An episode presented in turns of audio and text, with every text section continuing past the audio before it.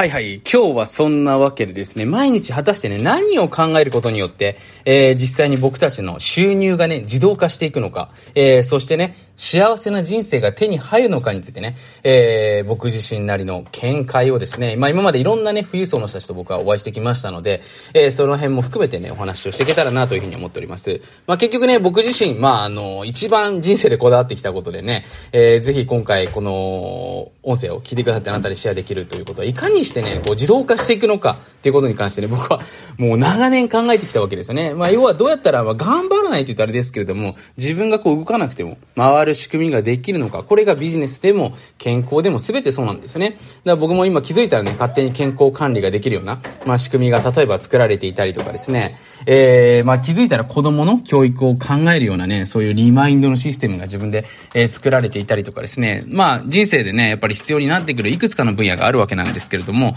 まあそれらに関してね、オートメーション的に、えー、リマインドして、まあメンテナンスしたりとかですね、まあ再設計したりなどなどをね、えー、考えられる、そんなね、仕組みを作ることによって、まあ人生ね、長続きしていくんじゃないかなということでね、まあ長年研究している次第なんですけれども、まあ今回はね、その肝心の思考に関してね、話をしていきたいなというふうに、えー、思っております。まあね、その前にちょっと今日の僕の一日のですね、出来事をね、シェアしていきたいなというふうに思うんですけれども、まあ今日はね、えー、天気の方がですね、曇りということもありましてね、えー、今日はお部屋作りならぬね、えー、まあ僕、子供部屋っていうのをね、まあ、昔サンフランシスコのポトレルヒルっていうところにね、えー、2週間ぐらい滞在してた時にですね、ものすごいね、素晴らしい、えー、Airbnb のね、ランドフォーズさんっていうか、大家さんとね、お会いして、まあそこで子供部屋を見せてもらったわけですよね。で、旦那さんがね、Google 関係のお仕事をされていてね、まあそれなりに給料が高いというところもあるんですけれども、そのね、本当に子供部屋の可愛さ、そしてね、その子供部屋では遊ぶ、その子供の姿を見てね、日本にない文化だったので、僕もね、可愛い子供部屋作りたいなっていうのがえー、ありましてね、親バカながら今ね、子供の部屋を、あの、可愛く作ってるんですけれども、まあ、身長系っていうのかな。あの、僕海外なのでね、まあすごく可愛い身長系、まあ恐竜のね、可愛い身長系があって、そこにね、印をつけたりとかですね。まあ今結構青ベースの、あのー、まあ、デザインというかですね、部屋のレイアウトになっていてね、あの、可愛い、あの、レゴ付きのね、あの、可愛い椅子と、なんていうかテーブルがあるんですけども、そこで子供がクリエイティブしたりとかね、お絵描きしたりとかね、まあいろいろとできていて、僕もね、非常に居心地が良くて、なんか子供の部屋に来るとなんかワクワクしてくる、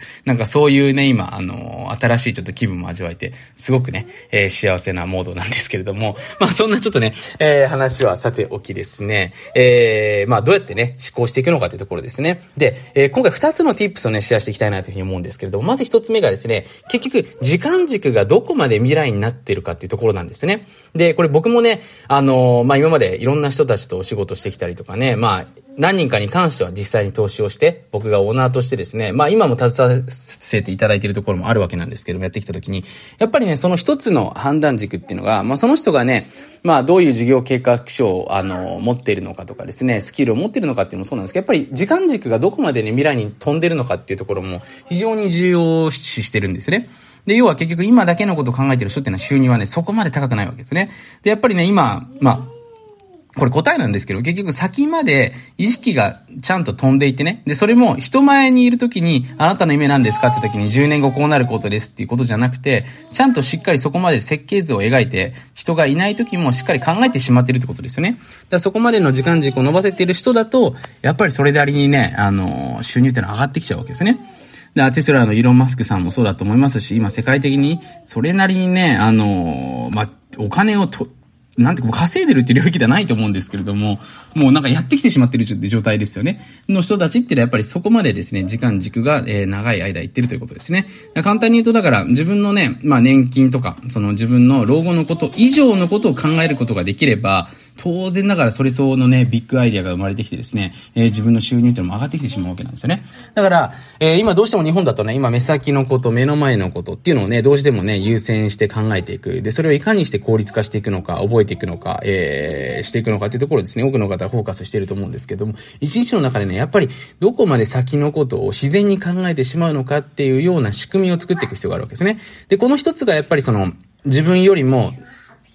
長い時間軸を持っている人たち。まあ自分がね、目の前、1日思考、1週間思考なのであれば、1ヶ月、1年っていう人たちと会うと、あ、こうやって考えてね、来年のためにはこういう仕事するんだな。来年のためにはこういうことやってるんだなって分かってくると思いますし、そういったものをまず一つ目に間近に見ていくってことですよね。で、あとは二つ目に、自分が今目の前にやってることの先にどういう未来があるのかっていうのを常に考えるようにしていく。今自分がやってることが果たして何につながるのかってことですよね。だ今目の前でやってる仕事が本当にね、1年後報われるのか。例えばよく僕のね、ポケビジビジっていうビジネススクールに来るのが、今転売やってたんですけれども、カモさんの話聞いていて、これずっと続けられないなって思いました。それだったら1年間しっかり勉強して、えー、本当の意味でね、自分が人生単位で続けられる収入をね、作っていった方がいいんじゃないかなってことに気づきましたとかってメールくるんですけど、まさにね、これも未来に時間軸を伸ばすことによって気づけるわけですね。そこから軌道修正して、結果的に人生単位で取れる収入が上がっていくわけなんですよ。だ結局今やってることの先に何があるのか。で、もしかしたらその今やってることに何か新しいことを加えることによってね、もしかしたら未来が良くなったりしますし、逆に良くならないケースっていうのもありますので、その場合っていうのは軌道修正していかないといけないわけですよね。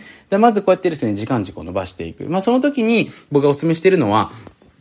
10年後どんな自分だったら最高なのかなってこともね、えー、不意打ちの質問として考えていく。今やってることの延長線上じゃなくて、いや、10年後こうなってたいな。もしかして今やってることの中でそっちに繋がるのかな？いや、繋がんないな。じゃあ変えていこう。何かな？っていうところでまた思考が変わっていくわけなんですね。で、こういう時間をですね、毎日、えー、設けていく。僕はもう独立した時に本当にね、ずっと毎日どうなりたいのか、そしてそのために何をするのか、今やっていることの本当に、えー、先に自分の理想のライフスタイルなのか、とにかく考えていました。もう本当そのおかげがあってね、僕は世界中を飛び回るライフスタイルがしたかったので、もうそれ一本だったわけですね。だからそれに向かうための情報を全部自分でね、えー、集め始めていく。ってことがね、えー、起きたわけなんですけれども、だから本当にとにかくその未来を設計していく。これが潜在意識に入って自分の毎日を変えてくれますので、これがまず一つ目に重要なことになってきますということですね。で、二つ目にやっぱりね、その自分への質問ですよね。で、多くの人はね、なんでできないんだろうとかね、どうしてできないんだろうっていう、その、まあ、否定だったりとか、その、ホワイですね。で、ホワイとハウのね、この使い分けっていうのをね、多くの人は知らないので、これがね、めちゃめちゃ深いんですけれども、これをマスターすることができれば、実は人生ってめちゃめちゃシンプルなんですよ。で、これね、ちょっと宣伝になっちゃうんですけど、僕が、あのー、2011年に出したね、潜在意識活用プログラム、ポテンシャルシークレットっていうね、もしかしたらこれ聞いてくださってる方、あのー、買ってるかもしれないんですけれども、あのー、まあ、ここでもね、かなり詳しく話してるので、もしよかったらね、勉強してもらえるといいのかなと思うんです。このホワイト、ハウの使い分けができたら、で、これを無意識的にできるようになったら、もう人生ほとんど悩みも消えたも同然なんですね。で、多くの人はなんでできないんだろう。例えば同じことができた時に、なんでできないんだろうって考える人。片や一方でどうやったらね、これこういう形にできるのかなって考える人。この思考の違いで全く同じ問題が起きても、同じ失敗が起きても、進むべき方向性、えー、その後のステップっていうのも全く変わってくるわけなんですね。だ結局ね、僕たちってまあ、これ、お聞きになってる方も気づいてると思うんですけど、結局毎日の思考なんですよね。24時間同じものを見ても、ある人は、あ、こういう風にやってこうやって考えて、これどうやったらできるのかなって考える。ある人は、いや、できないよ、俺も全然ダメだ。なんでできなかったのかなってことを全然責めていく。もしくはそれを人のせいにしていく。できない理由はね、人だった。こいつのせいだって、その人にガミガミ、また喧嘩になるみたいなね。まあそうやって問題が起きていくわけですね、また。で、片や一方で幸せを作っていく人っていうのはどうやったらできるのかってことを考えていくってことですね。で、そのどうやったらっていうその問いの質問のかけ方っていうのはやっぱり自分のね、これトレーニングとしてやっていかないといけないわけなんですね。だここに関してはちょっとね、勉強した方がいいかもしれない。もしかしたらすると。だからちょっとね、あの、先ほどから宣伝になっていて申し訳ないんですけど、潜在意識のね、勉強はぜひね、えー、一度しておいてもらえることをお勧めしたいなというふうに思います。で、まあ僕のね、ところで勉強してみたいよって人はね、ぜひちょっとポテンシャルシークレットって調べてみると、川本慎っていう人がね、出してますので、あのー、まあ自称ね、かなりいいプログラムで、まあ冗談抜きでこのプログラムで結構ね、僕いろんな方と、えー、お会いしてね、実際にまあこれ内緒なんですけども、上場企業のとあるですね、えー、国の社長さんもね、えー、買っていたというかですね、聞いていたっていうぐらい結構いいプログラムなので、ぜひチェックしてもらえるといいかなというふうに思っております。まあ今日はね、そんなわけで、毎日のね、思考に関してお話をさせていただきました。結局ね、24時間、何をね、自分の中に入れるか、で、何を自分の中で考えてね、何を行動していくのかっていうので決まりますので、その重要になっていくね、考えるってことをぜひね、意識してもらえるといいかなというふうに思っております。はい、えー、そんなわけで今回の音声いかがでしたでしょうか？ぜひね、リクエストだったりとか、こういう部分でもっと聞きたいですとかね、あの、逆にこういうのどうなんですかってことあったらね、まあ、コメントもらえるかね、質問の方にまたね、質問の方はメールの方でも受け付けますので、気軽に頂戴できればなというふうに思っております。それでは今日も素晴らしい一日を。